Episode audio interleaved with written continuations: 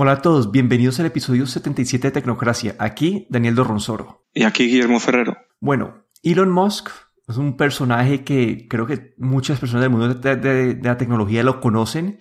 Es famoso por compañías como Tesla, PayPal, SpaceX, pero hay una compañía que él también es dueño, o sí, otra compañía de él que se llama Neuralink, que no todos conocen.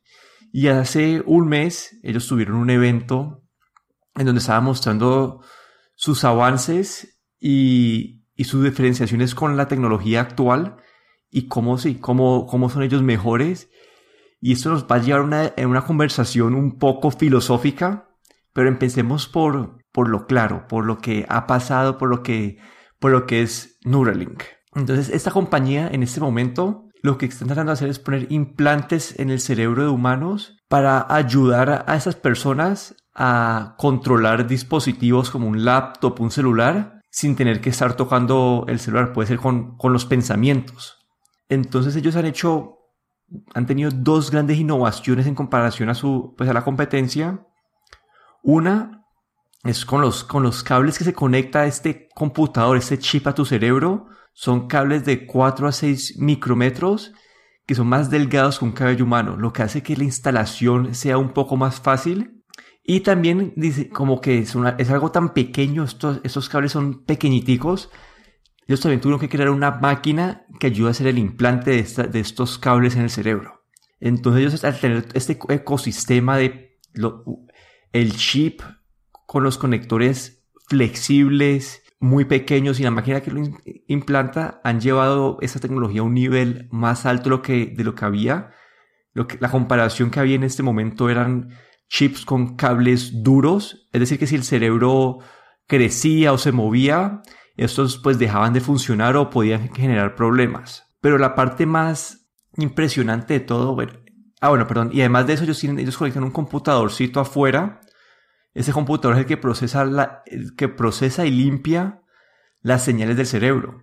En este momento es conectado por un cable, como un cable USB que va desde el chip del cerebro a, al computador pero eventualmente la idea es que este computador se conecte como inalámbricamente al chip, pueda leer las señales del chip y pueda traducirlas y, generar como respuestas eh, en una pantalla de computador, en una pantalla de celular. Entonces, esto es lo que está haciendo Neuralink, que está, están investigando cómo ayudar a los humanos a controlar dispositivos sin tener que depender de las manos. No sé si vos, viste el video o qué viste acerca de esto. Pues eh, nada, he, leído un poco acerca de esto y la verdad es que me pareció muy interesante, eh, sobre todo esta, esta nueva iniciativa y como curioso que Elon Musk, que está ahora pues metido en todas las nuevas ideas, pues también está, está aquí metido en esa compañía Neuro, Neuralink y, y me pareció pues eh, la verdad es que es que es como has mencionado el, estos cables este de, de, de este tamaño pues eh, suponen también como una, una evolución o, una mejora en lo que había habido hasta el momento. Y sobre todo eh, lo que por ahora pues eh, las utilidades médicas y, luego bueno más, más adelante lo que pueda venir pero pero bueno me, me, me pareció eh, sorprendente también, el, sobre todo ahora creo que han estado haciendo pruebas en, ratones principalmente. Sí, y la idea es que ellos dicen que el próximo año es empezar a hacer las pruebas humanas, pero Elon Musk sorprendió a todo el mundo cuando dijo que ya eh, han implantado eso en un chimpancé y este controló el, computador con su cerebro. Es decir, que esto ha avanzado y sí, como que eso está volviendo una realidad. Quería mencionar también eh, que, que han habido otros otros intentos también de, de, de, este, de este tipo de, de interfaces de, digamos, de, de, del cerebro hacia el exterior para, para gente con, pues, que han tenido accidentes, por ejemplo, que se han, han, tenido parálisis, por ejemplo, de, de, cuello hacia abajo, y había un artículo bastante interesante de, de un jugador de rugby que eh, tuvo, debido a una pelea se quedó paralítico y, y tuvo, esto era un proyecto anterior tal vez un poco más rudimentario, pero con el que un implante cerebral con el que podía eh, manejar el o mover digamos el, el, un ratón en una pantalla con eh, un retraso de, decían, como 2 a 3 segundos. Eh, a, través de esos implantes conectados a terminaciones nerviosas que estaban relacionadas con el movimiento de los brazos. Y, pero claro, hablaban de, de los problemas de las conexiones, de, de, las conexiones que necesitaba este aparato, de la recalibración que necesitaba cada día por un grupo de ingenieros que tardaban 30 minutos en recalibrarlo cada día y, y, de todo lo que esto supone, ¿no?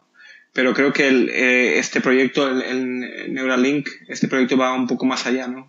Es, es, un, es algo un poco más avanzado y este, este, por ejemplo, este proyecto precursor, pues ya pasa, han pasado ya, esto ha sido hace ya varios años, entonces aquí pues la tecnología va avanzando bastante rápidamente y, y creo que, que, bueno, estamos cada vez más cerca a, un, a un, a, un, a un sistema pues mucho más eh, eh, eficiente y más fácil de implantar a humanos. Listo, y ahora la pregunta que surge es, ya sabemos qué es Neuralink, pero ¿por qué nace esta compañía? Inicialmente, como que esta, la aplicación que ellos están apuntando ahora es ayudar a, discapacitados. Para alguien que tiene Alzheimer, alguien que tiene Parkinson, alguien que, que está paralizado y que no puede usar un computador. Esta, esta tecnología le ayuda a, a, traducir sus pensamientos en acciones, es decir, que si alguien está paralizado puede, puede participar más en la sociedad, entonces tiene un uso bueno. Y también dicen que todavía en estas aplicaciones no, pero para otras enfermedades como Alzheimer y Parkinson, tener esta interfaz directamente en el cerebro puede ayudar a controlar o a minimizar los efectos de esas enfermedades. Pero creo que Elon Musk va un paso más adelante. Y eso lo ha dicho él en sus charlas pues, más filosóficas, y es la obsolescencia humana. Lo que él dice es que con el avance de la inteligencia artificial, más y más humanos como que van a estar perdiendo sus trabajos aunque se van a crear trabajos nuevos, las máquinas van a, van a convertirse en, algo pues más avanzado, van a poder reemplazar a más personas. Y sí, como que entonces el Elon Musk propone utilizar estos chips para aumentar la capacidad del humano, para que el humano también tenga los beneficios de esta inteligencia artificial o beneficios de tener un computador para no ser que era obsoleto tan rápido. Y eso es una forma de, de, mantenerse, de mantenerse al ritmo con los avances en el área de robótica y de inteligencia artificial. Claro, aquí entramos a, lo que podríamos llamar el, el, humano aumentado o el humano mejorado. Incluso a veces se habla también de, de cyborgs, ¿no? de personas, personas humanas que tienen implantes robóticos en, en, en como puede ser, o como, como se habla en Neuralink en, en el cerebro, ¿no? Y cómo esto pues podría en un principio ayudar sobre todo a gente con Parkinson pues para controlar temblores o gente con Alzheimer como para, para tal vez estimular el cerebro o, recoger información del cerebro que luego más tarde se puede perder y se podría volver a, recuperar.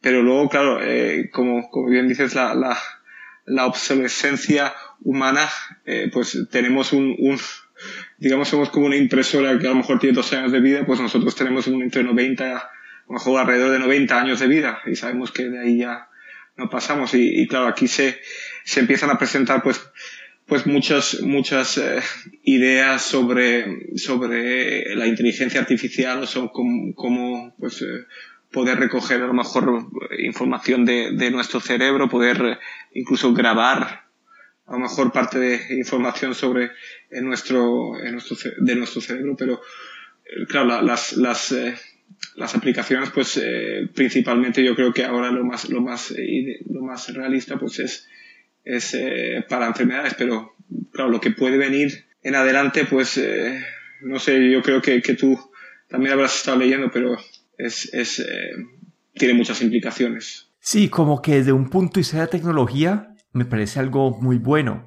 Imagínate uno simplemente poder coger desde tu celular y decir, me quiero aprender a hablar árabe. Entonces te pones, te bajas el, el, language pack de, de, árabe y te lo aprendes inmediatamente. Como que eso te da unas posibilidades de aumentar las capacidades del humano muy buenas, pero entramos a los problemas éticos, a los problemas que, que son un poco más difíciles de, de tomar en cuenta. Y es que listo, la idea detrás de esto es solucionar problemas, ayudar con el Alzheimer, ayudar con el Parkinson, dar esperanza a la humanidad de nivelar el campo de juego, de que la inteligencia artificial no nos vuelva obsoleto a todos. Pero a la vez va a crear una nueva raza de superhumanos. ¿Quiénes serían las primeras personas en poder adquirir estos superpoderes, esa superinteligencia o esas habilidades nuevas que darían estos implantes eh, de computadores? Y la verdad es que lo más probable es que las personas que, que puedan adquirir esto de primero vayan a ser como las personas más ricas y esto literalmente va a crear una nueva, va a crear una nueva raza de humanos. Y ahí es donde entran los problemas éticos, como que toda tecnología, eso, eso, es claro, toda tecnología va a ser usada para bien y para mal. Entonces uno tiene que pensar desde esos problemas, desde antes de que esta tecnología se vuelva algo que se vuelva realidad. Claro, yo creo que aquí, como dices, se, plantean muchos problemas éticos, pues eh, incluso empezando desde, desde el, la idea de la idea de alma, la idea de, de, mente y de lo que realmente somos o dejamos de ser. Eh, estos, estos, eh, este tipo de, de ciencia o este, Neuralink, por ejemplo, pues está, está basada en, en, lo que son los impulsos eléctricos que tenemos en el cerebro.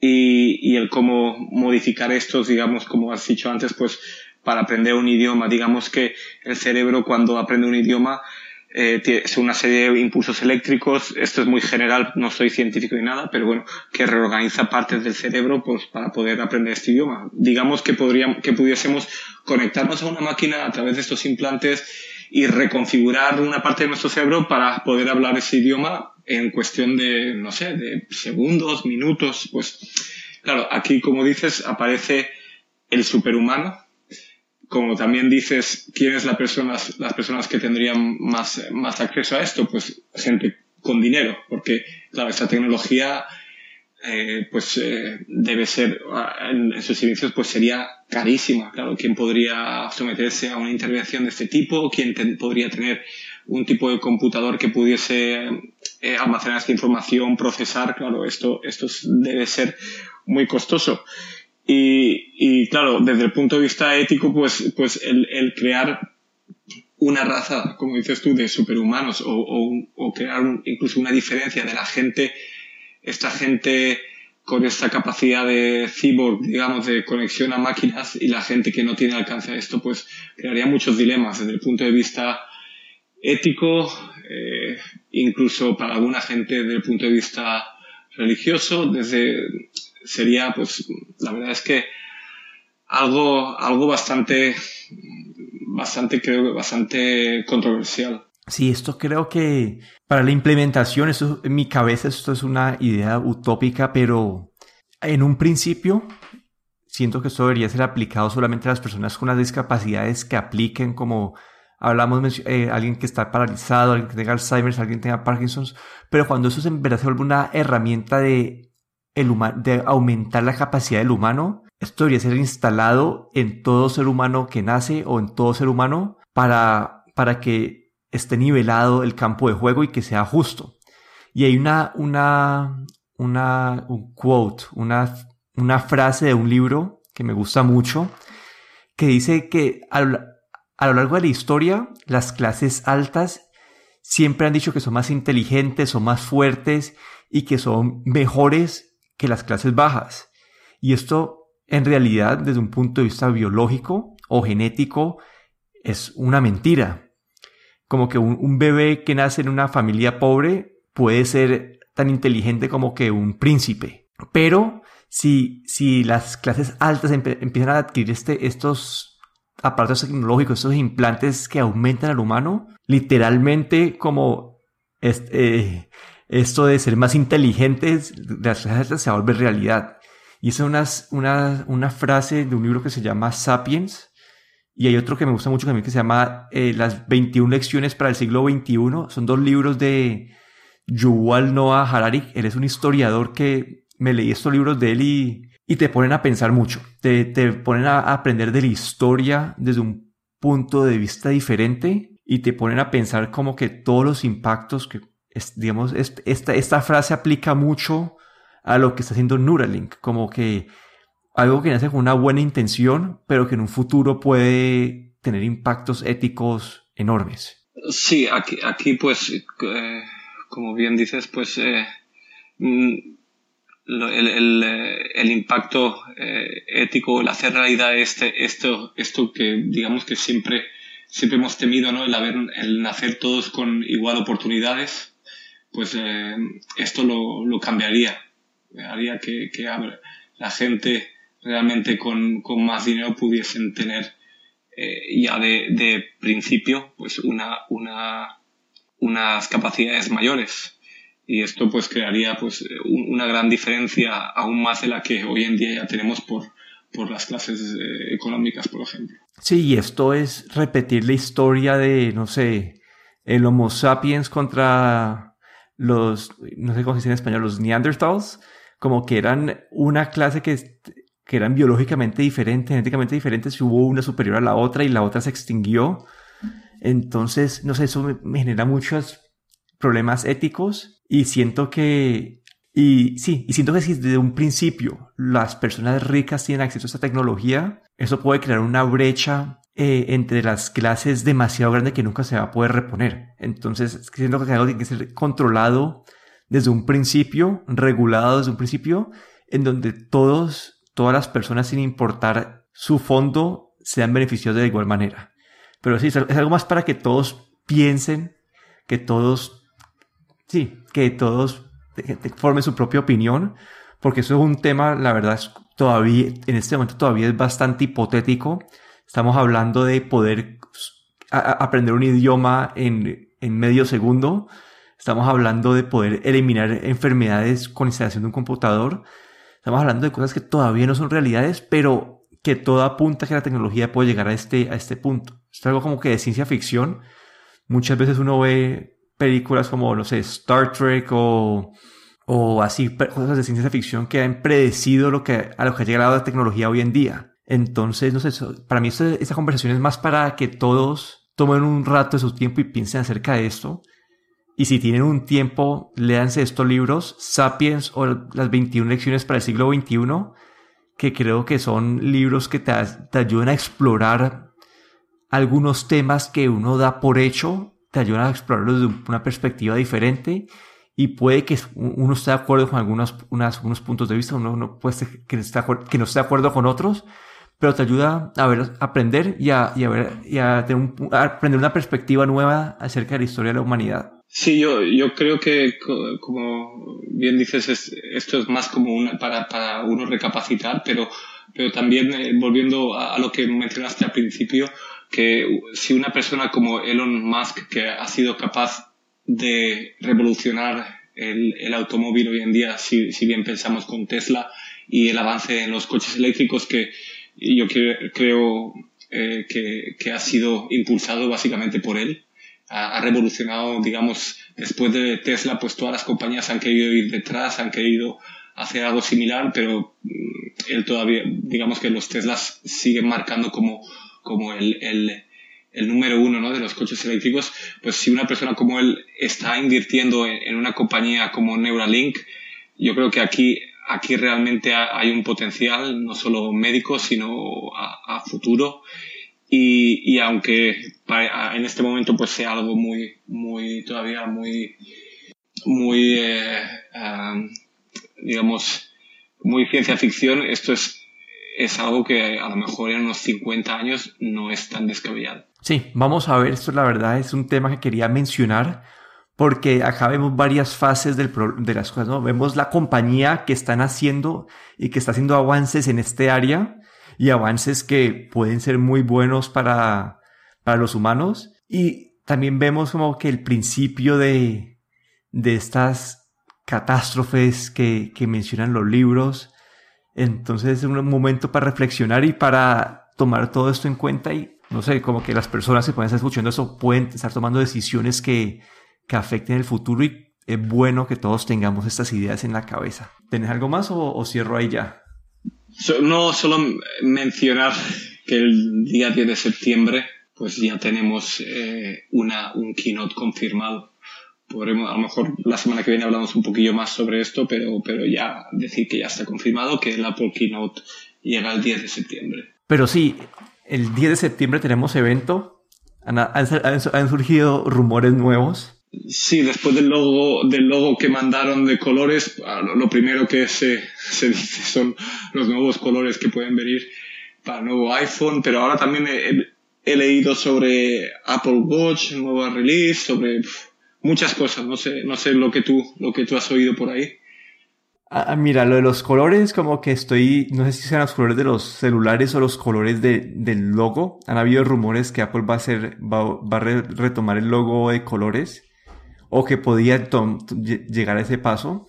Pero no sé, el rumor más nuevo que he visto que me, que me da un poquito de esperanza es que los que las que los las filtraciones que han habido de iPhones son de mentiras y que en verdad sí el iPhone va a ser mucho más cambiado de lo que de lo que se ha rumorado. Pues eh, no sé, yo la verdad es que habíamos visto algunas fundas, creo por ahí habían sacado algunas fundas que decían que era de nuevo iPhone, algunos modelos, pero realmente no ha habido ninguna filtración así como otras veces, yo creo que esta vez, no sé por qué, creo que se han, se han asegurado mucho más que no hay ninguna filtración, porque hay de cosas como del Apple Watch que no hemos oído eh, absolutamente nada.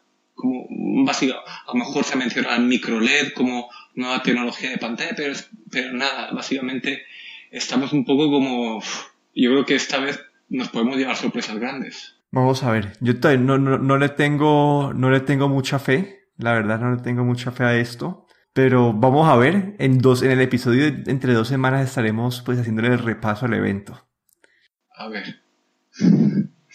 A ver qué pasa. Listo. Entonces, eso es todo por el episodio de hoy. Por favor, si les gustó este podcast, compartan este episodio con sus amigos. También nos pueden ayudar dándole una reseña de 5 estrellas en la aplicación de Apple Podcast. Aquí me despido. Daniel Dorronsoro. Me pueden encontrar en Twitter en arroba de Dorron y aquí Guillermo Ferrero en Twitter arroba galletero.